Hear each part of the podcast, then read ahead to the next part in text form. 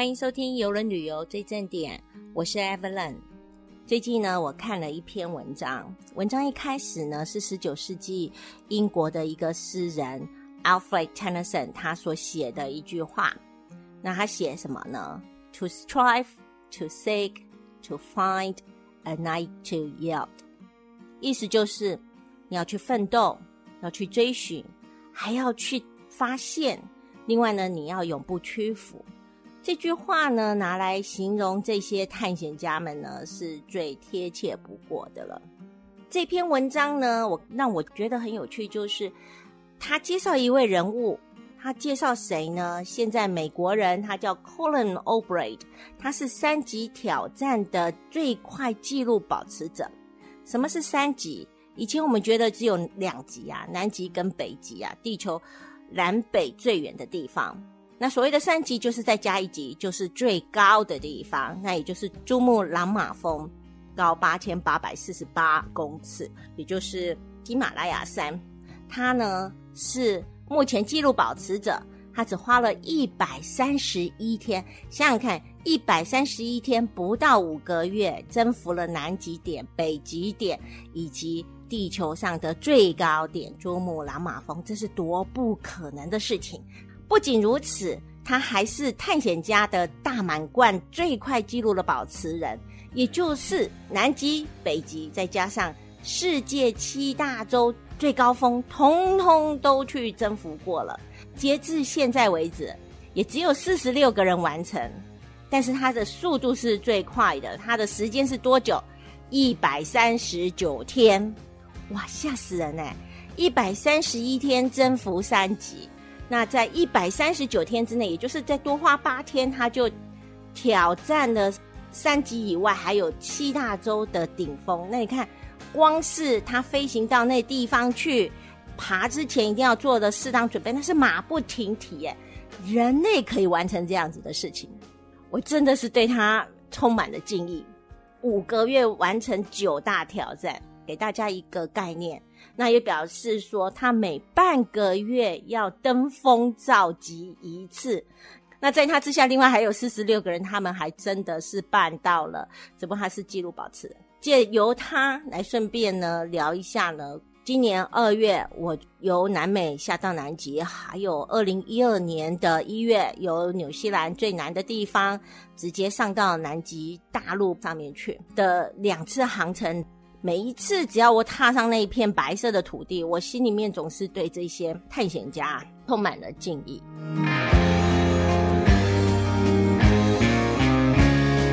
南极呢，是世界上最晚被发现的一块土地，但是它是在两极里面最早被征服的一块土地。到了一九零七年，由雪克顿船长。他那时候呢，带了一群人呢，去到南极，想要去发现南极点。可是就在距离南极点只剩下一百八十公里的地方呢，他放弃了。为什么？他的队员里面已经有人生病了，已经有人不能再继续了。所以那时候呢，他毅然决然的放弃去征服南极点的梦想，还有这次的目标。一意的就是要把他的团员呢给带回来，是一个非常完美的完败，不是完胜，是完败。后来呢，记者采访他的的时候呢，他有一句名言，他讲什么呢？A live donkey is better than a dead lion，也就是活驴更胜过死狮子。那如果翻译成我们中文的话呢，应该是指留着青山在，不怕没柴烧。那他这次的记录呢，就保持了三年，没有人去破他的记录。所以，当一九零七年 Shackleton 他回来了以后，虽然他没有征服南极点，但是却带给大家很大的希望。在二十世纪初的时候呢，南极呢再次呢吸引了全世界众多的探险家以及科学家还有航海家征服的欲望。那在几次的探险航程当中呢，其实后来真正登上台面的，包括我们刚刚提过的雪克顿船长以外，还有另外两位英雄，一位就是挪威人 Ronald Amundsen 亚曼森，或者是有人翻译成为阿蒙森，当时没有人知道他日后会变成发现南极点的探险家。那另外还有一位就是英国的海军上将，他是 Scott，这就很有名了。斯考特，他是壮志未酬。当他好不容易到达南极点的的时候呢，回来却在距离第一个储存站不远的地方就阵亡了。这三位英雄在南极的开发史上，呃，留下了他们的传奇。二零一二年，当我好不容易航行到了罗斯海，那天是。晴空万里，蓝蓝的天，那里的火山呢，上面还喷着烟哈，我们都好期待哦，希望能够上岸呐。船上的探险人员呢，他们就特别出去搜寻一下，回来报告的消息并不是很好。登上岸的这一块沙滩呢，已经全部都结冰了，是厚实的一块冰，所以呢，我们的 Zodiac 这个冲锋艇呢，登岸艇呢是没办法从那边登岸的。那大家好失望哦，因为如果今天错过了，明天又不晓得怎么样的天气，都到这里了，尤其是之前都没有办法下岸，那种感觉就很沮丧，非常沮丧。所以呢，探险队呢，他们又不放弃，探险队又驾着 Zodiac 又出去再寻找我们可以登岸的地方。等到我们用过午餐了以后呢，他们带回了好消息，他们发现在冰山的后面块冰的平台，而这块平台上面呢，我们可以从那里登岸。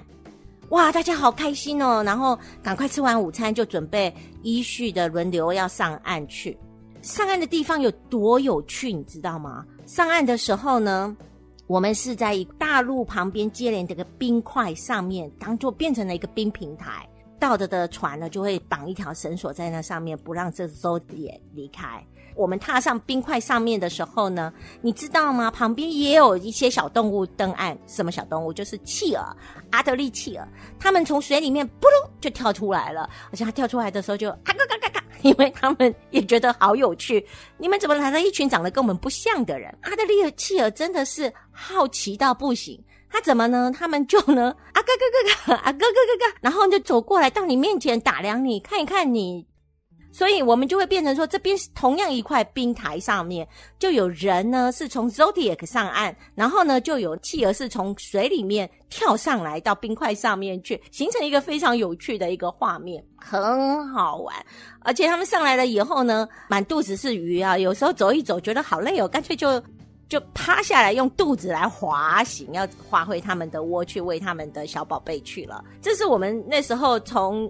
南极大陆上面上岸的情形，那斯考特屋可以直接从沙滩上面就可以上去。可是呢，因为沙滩冰冻了，我们找到这浮台，我们必须还要再绕行到斯考特屋他们的保护范围外面，从后山往下走。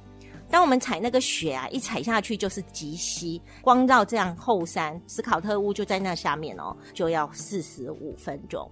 二零一二年的行程是为为了要纪念人类发现南极点一百周年的一个纪念航程。一路上就每一天呢，我们五点钟会有聚会，然后报告今天的行程。历史学家出来讲这三位英雄，有斯考特，有阿曼森，还有德考特，他们三位的事迹，或者是朗诵一些诗来纪念他们。等到我们到了南极大陆的时候，其实满脑子的漂浮的都是当时候他们的英勇事迹。我记得那时候我才才爬到半坡的时候，我就已经热泪盈眶。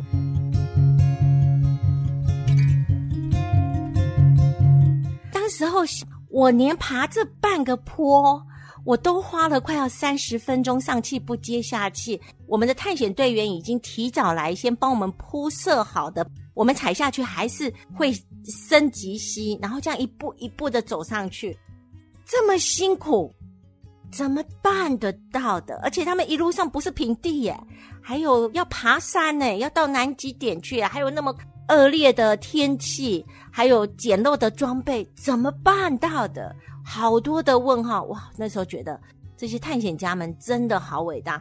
为了要完成梦想，为了要帮国家达成探索的任务，把自己的生命通通都抛弃在脑后，那种精神啊，那种情操啊，我，真的是很佩服。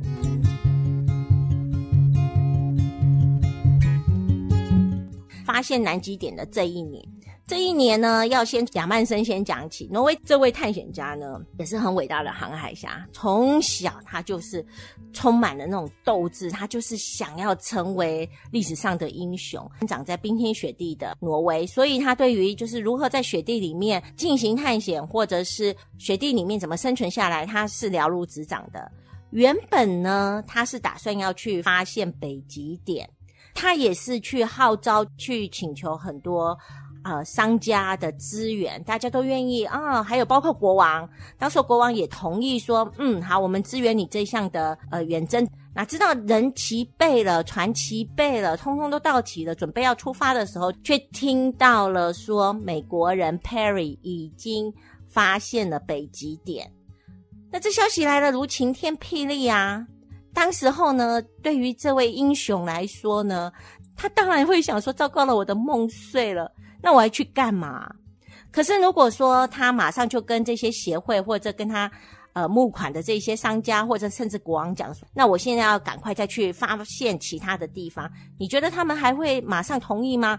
不见得。于是这位英雄呢，他就断然决定，也不告诉船员，就说我们如期出发，那也没告诉他们航向哪里，只要他们照他指示的航行，所以他就。谁都不讲的情况之下，一路就航行来到了阿根廷的时候，他才发了一封信给国王，说：“我现在决定要去找南极点。”同时呢，他也发了一封信给当时候正在准备要去发现南极点的史考特，告诉史考特说：“我已经去南极的路上了。”史考特这次带的。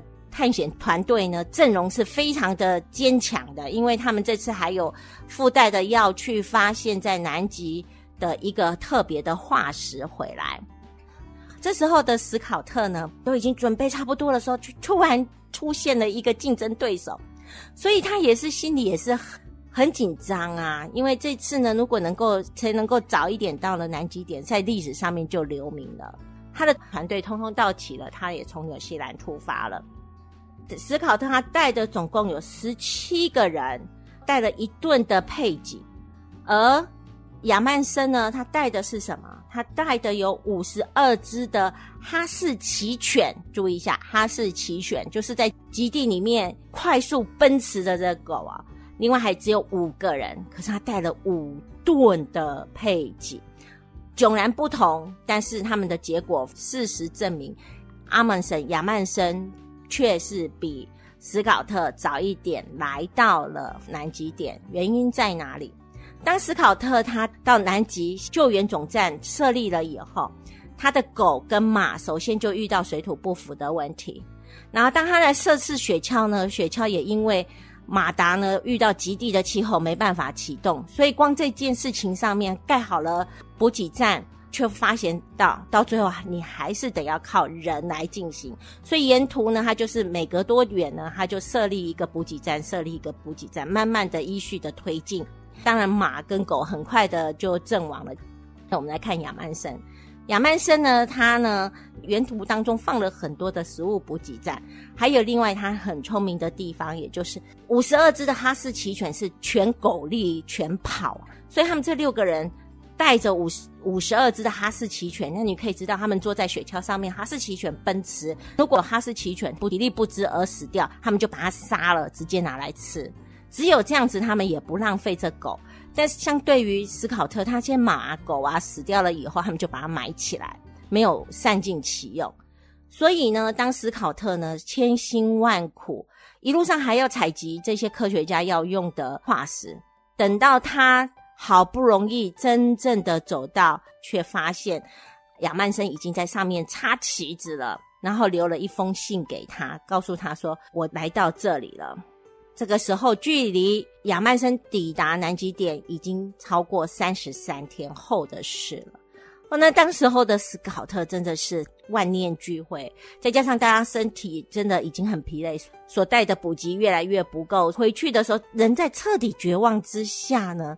屋漏偏逢连夜雨哦，因为天气也变得越来越恶劣。他们很艰苦的跋涉了六百公里以后，拖着怀有十六公斤的化石，这时候呢，他们就在离基地还有六百七十公里的地方呢。他的 team leader 叫做 Ivan，因为他的脚都已经坏死了，他的状况很差很差。最伤心的一幕就是当他们在帐篷里面，然后呢，Ivan 说：“I'm just going outside and maybe sometimes。”意思就是我出去一下，也许需要一点时间。但是大家都知道，看他的身影慢慢消失在风雪当中，他是不会回来了，因为他也知道他时日不多了。与其拖累大家，不如自己就早一点了断。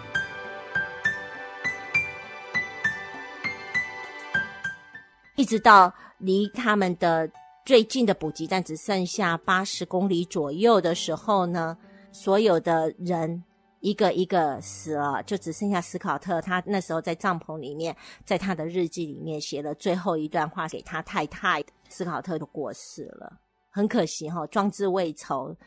他的任务是很多的，不像亚曼森，亚曼森他就是只有一个意念，我就是要发现南极点。另外一位就是克顿船长 Shackleton，他在人类历史上是一直广被赞扬的。一九零七年他就已经去过了，可是为了要救团员，只剩下一百八十公里处，他毅然而然决定我要让大家活着，我有义务把大家带回来。一九一四年呢，他又从伦敦出发，就先来到了南乔治亚岛。有机会，如果您真的是要从南美去南极的话，建议你。一定要包含南乔治亚岛，因为南乔治亚岛这里真的是很特别。这个地方呢，被发现的的时候呢，就是光那个海湾上面都有上百头的座头鲸在那里，捕鲸站也设在这边。当时候杀了多少的鲸鱼？我们回到雪克顿船长，只是万万没有想到，当他们开始到了南极的时候呢，他们。遇到海上的浮冰 （pack ice），把整个船呢团团围住，再加上海上结冰了，就会把这船呢冻结在这海上。当时候的 Shackleton 驾驶坚韧号呢就被冻在那上面，他们就在这个浮冰上面就这样漂流了快一年呢。Shackleton 就下令所有的人赶快把上面的 tender boat，就是救生艇，所有可用的东西放下来，然后呢住到浮冰上面去。后来因为浮冰也化了，所以这时候呢，雪克顿船长就就下令大家赶快再去找另外一块比较大的浮冰，再把所有的补给物，再把小船全部又登上一块大浮冰以后，他们二十八个人就在浮冰上面漂浮。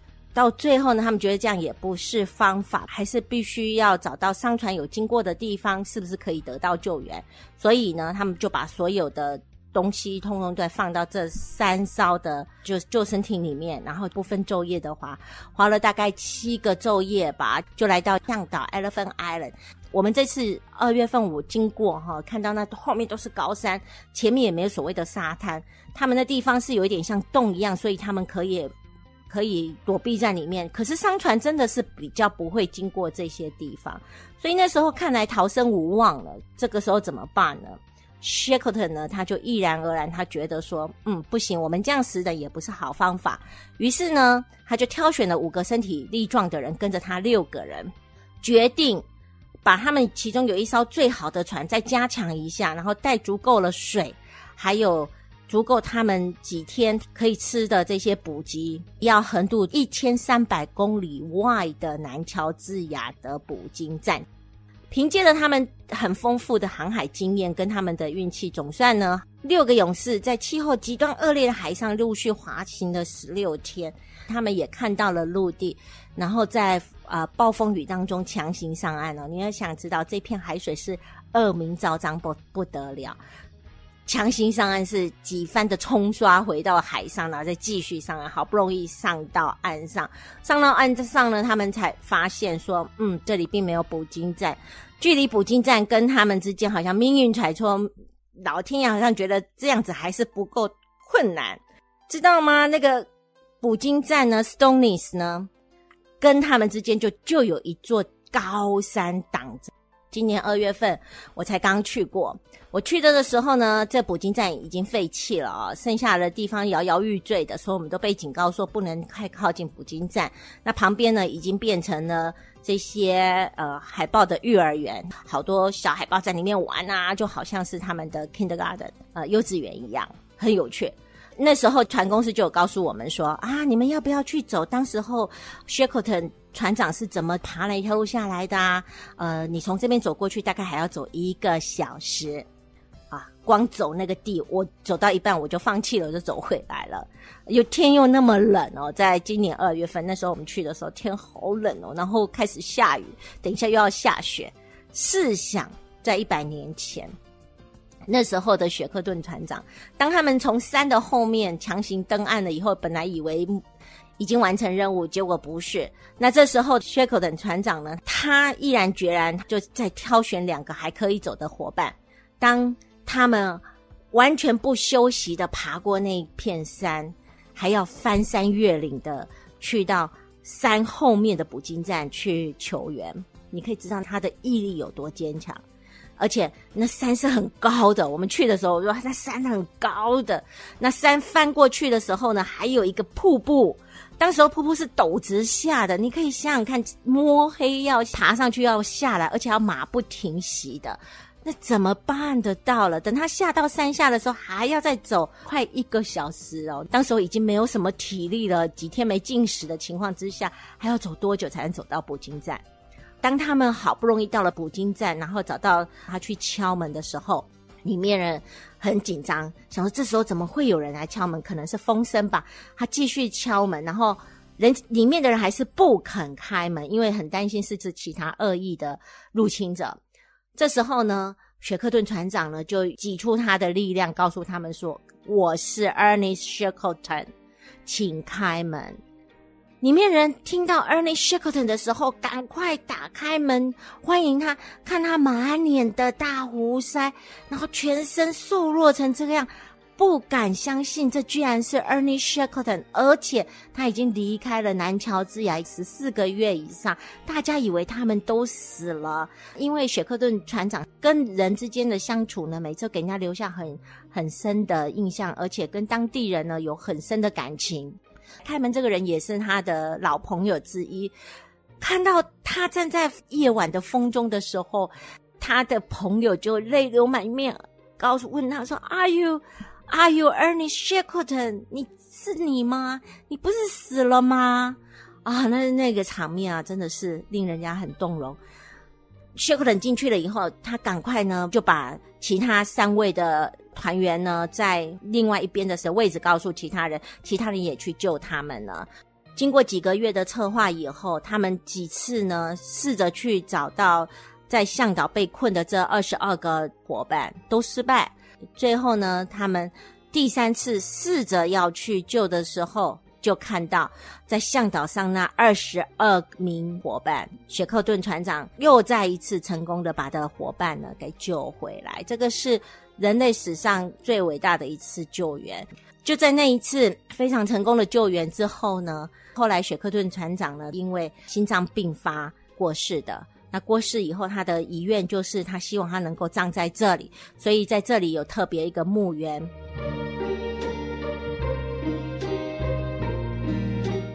雪克顿船长很喜欢喝 whisky，这里也有一个趣事。二零一一年的时候呢，纽西兰的科学站在雪克顿屋呢发现了三箱来自于英国 White and Mackay 的呃威士忌酒。那这威士忌酒，如果马来西亚那边都超过一百年了，对不对？所以大家为了要纪念雪克顿这么伟大的事迹哈，所以就就按照他当时候。发现这三箱的那个口味，重新再酿造一次。我记得我们在二零一二年的那次的南极航程里面呢，其中有两瓶拿出来拍卖，拍卖到好像一瓶拍卖到有快七百块还是九百块钱美金。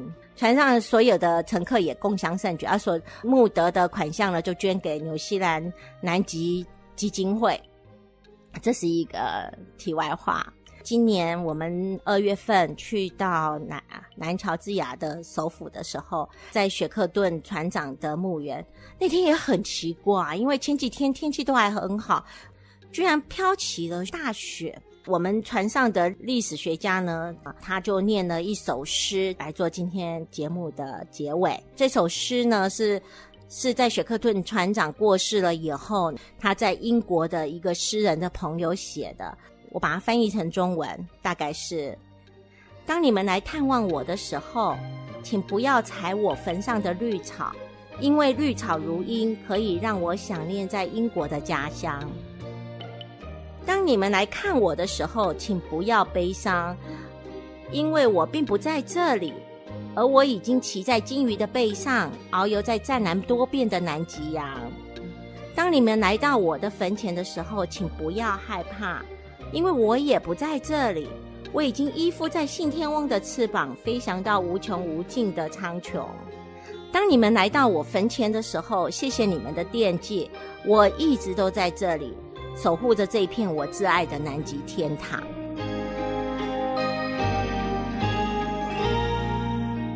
今天的节目就跟大家分享到这里，我们下次再聊，拜拜。